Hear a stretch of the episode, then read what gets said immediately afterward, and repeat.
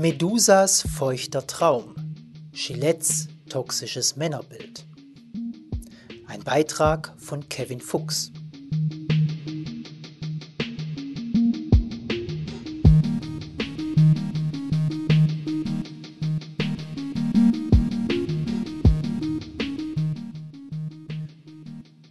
Sexismus gegen Männer kommt heute in der perfiden Verkleidung des Antisexismus daher. Gillette fiel darauf rein und produzierte einen epischen Marketing-Fail.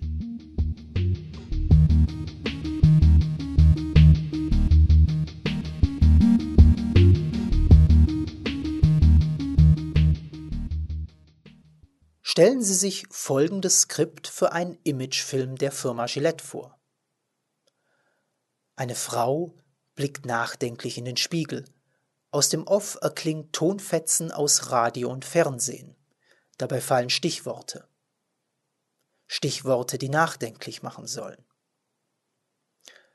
Falschbeschuldigung. Kindesentzug. Mobbing. Kindesmisshandlung. Lügen. Intrigen. Weiblichkeit. Nun setzt ebenfalls aus dem Off eine weibliche Stimme ein.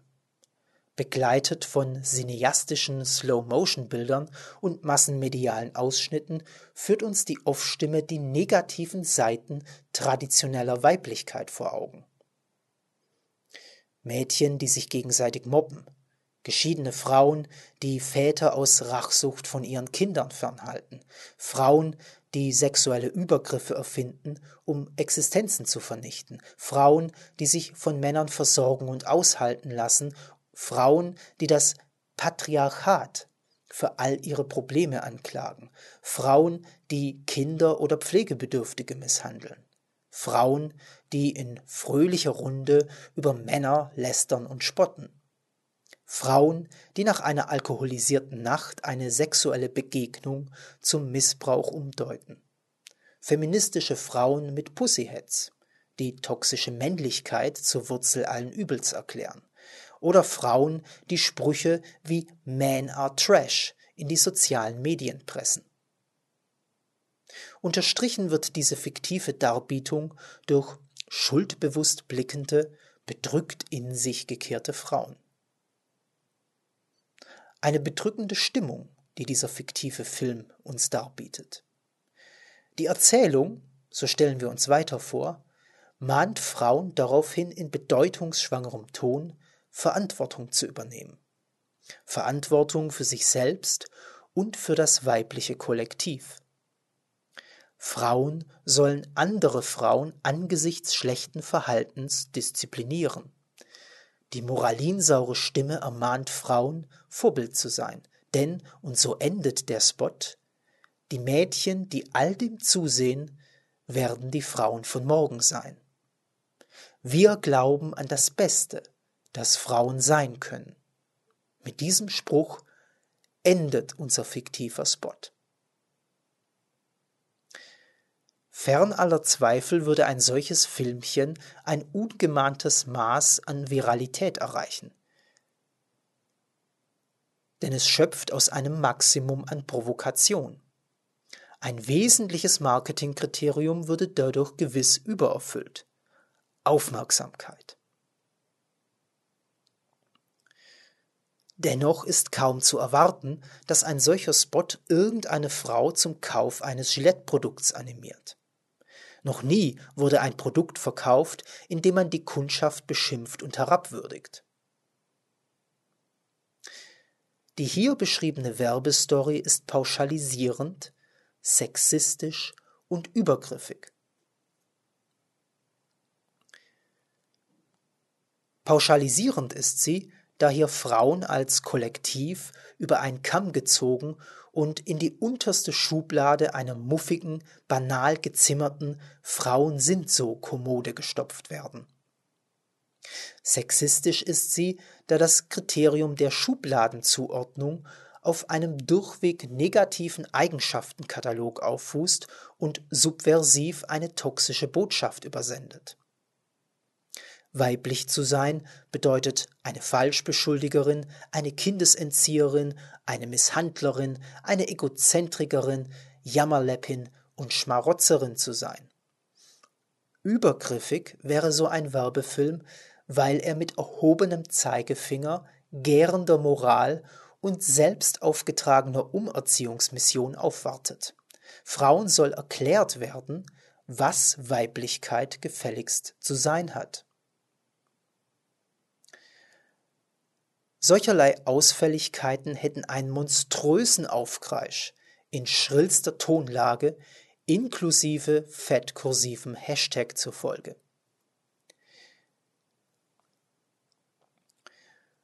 So abwegig das alles klingen mag, der hier beschriebene Spot wurde tatsächlich produziert. Gillette hat jedoch das vermeintlich richtige Geschlecht für diese Kampagne als Zielgruppe auserlesen.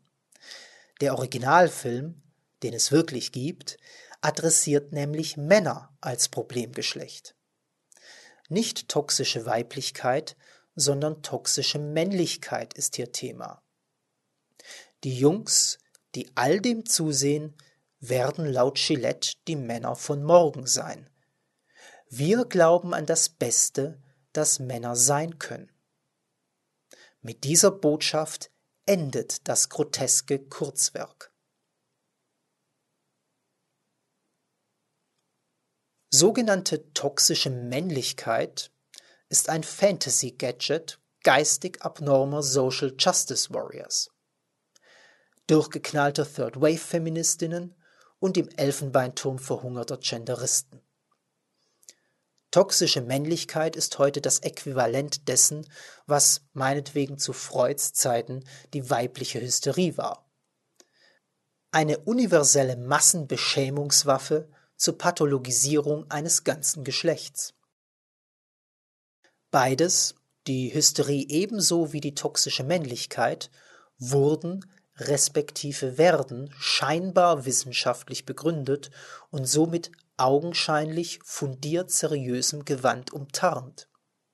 Doch darunter ist alles nackt, dumm und ausgesprochen hässlich.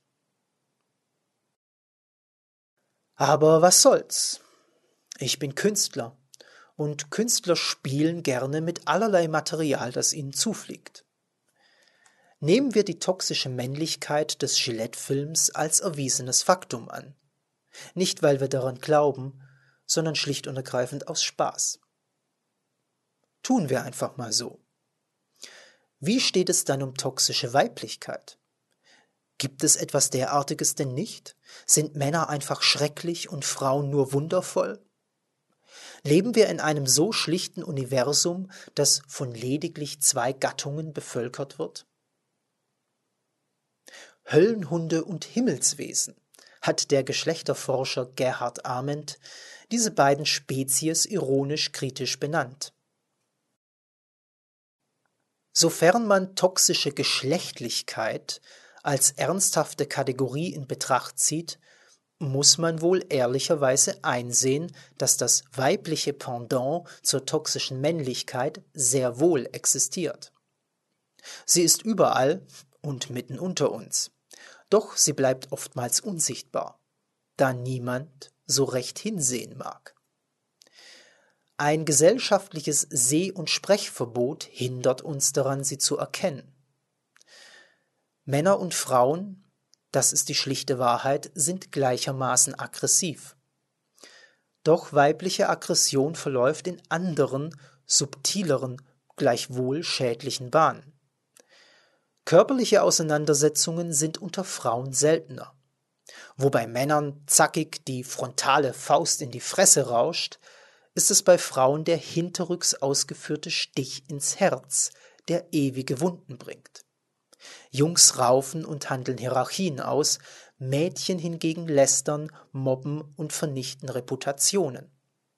Die eingeschlagene Fresse heilt, doch das Messer im Herz tötet nicht leibhaftig, aber dennoch nachhaltig. Das sind wohlgemerkt keine Klischees, sondern empirische Wahrheiten, wie uns der Psychologe Jordan Peterson wissen lässt. Die klinische Literatur, so Peterson, sei hier eindeutig. Gerade das Aggressionsverhalten von adoleszierenden Jungen und Mädchen sei hier ein zweifellos gut dokumentiertes Feld. Peterson und ich sind uns einig, dass kein Geschlecht einen von Schöpfers Gnaden verliehenen Heiligenschein verdient. Sorry, Girls.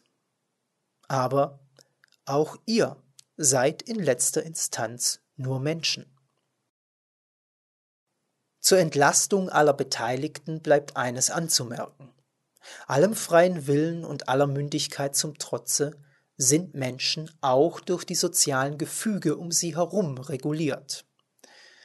Der von Gillette unterschwellig vorgetragene Appell, so nach dem Motto Ihr, ihr lieben Männer, ihr seid scheiße und ihr müsst euch bessern, ist darum egozentrisch, arrogant und unempathisch. Und natürlich gewinnt man so auch keine Kunden. Was also bewegte Gillette zu diesem epischen Marketingversagen? Nun, die Firma ist einem Trick aufgesessen und in eine Sexismusfalle getappt. Die Täuschung ist durchaus geschickt, aber für das geübte Auge leicht durchschaubar.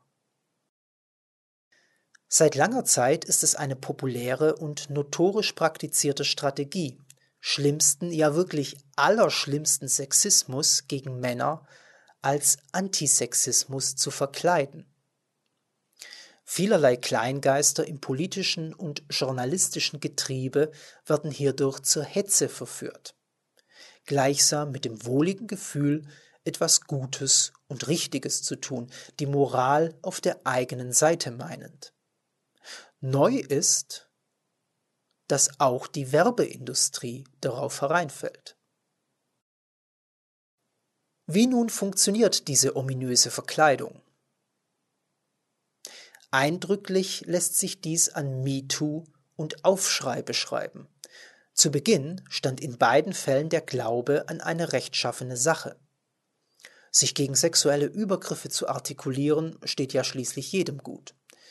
Doch es dauerte nicht lange und MeToo und Aufschrei entarteten dergestalt, dass nunmehr jedes missverstandene Kompliment, jede noch so triviale Doppeldeutigkeit, jeder subjektiv und einseitig als missglückt empfundene Flirtversuch in einem Strich mit schlimmsten Verbrechen zusammengerührt wurden. Die Medien inszenierten inquisitorische Treibjagden. Allein die bloße Behauptung, man habe vor vielen Jahren mit der Hand einmal flüchtig ein Knie gestreift, wurde zu Anklage und Urteil zugleich, ein Urteil gesprochen von einer selbsternannten, nicht legitimierten Gerichtsbarkeit namens Presse. Fortan war es ein leichtes, Männer zum unsittlichen und verdorbenen Geschlecht zu deklassieren.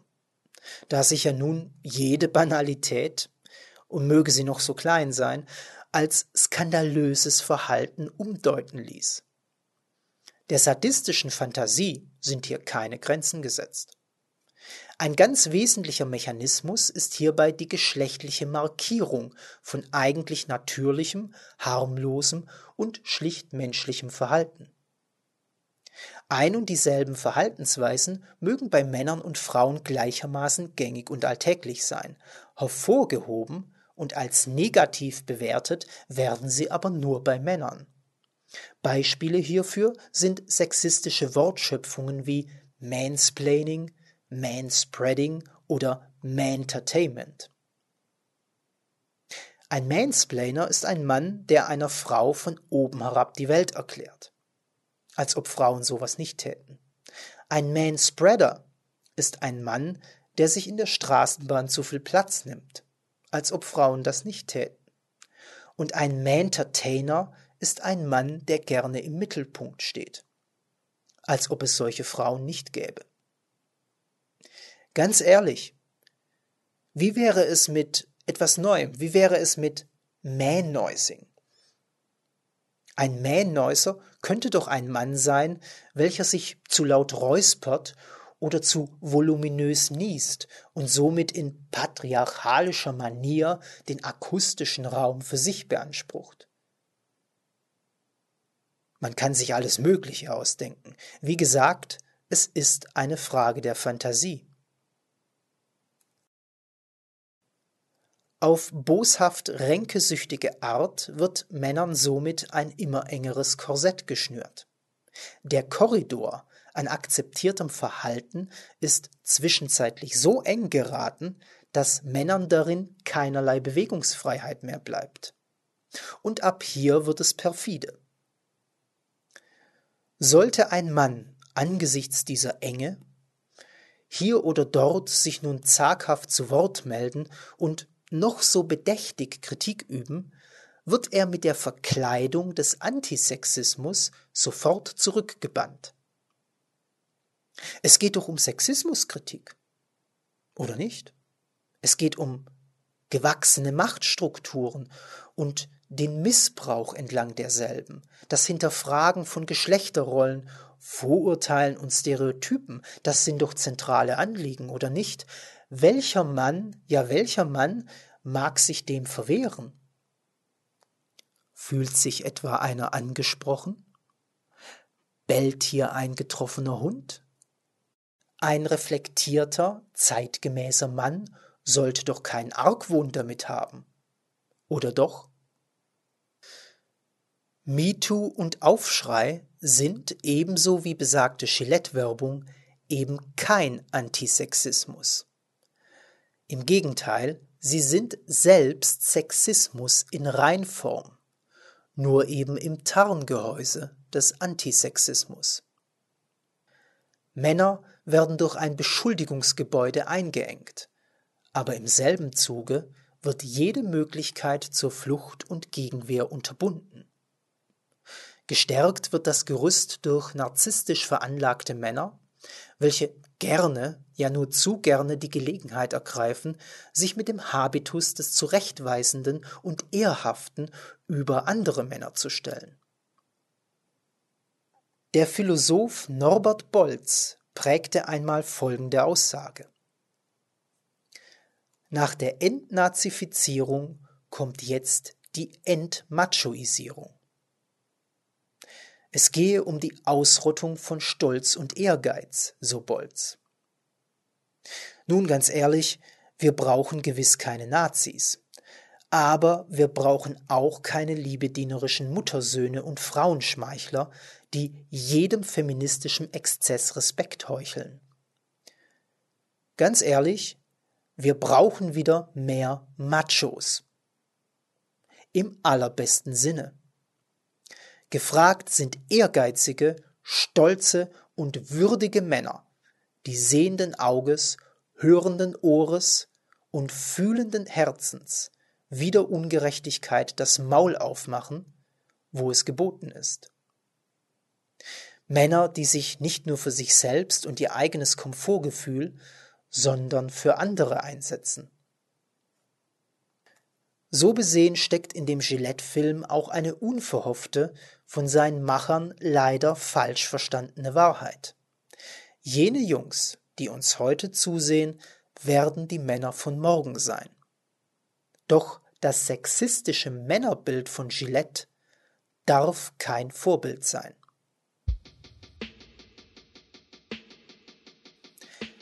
Sie hörten einen Beitrag von Kevin Fuchs.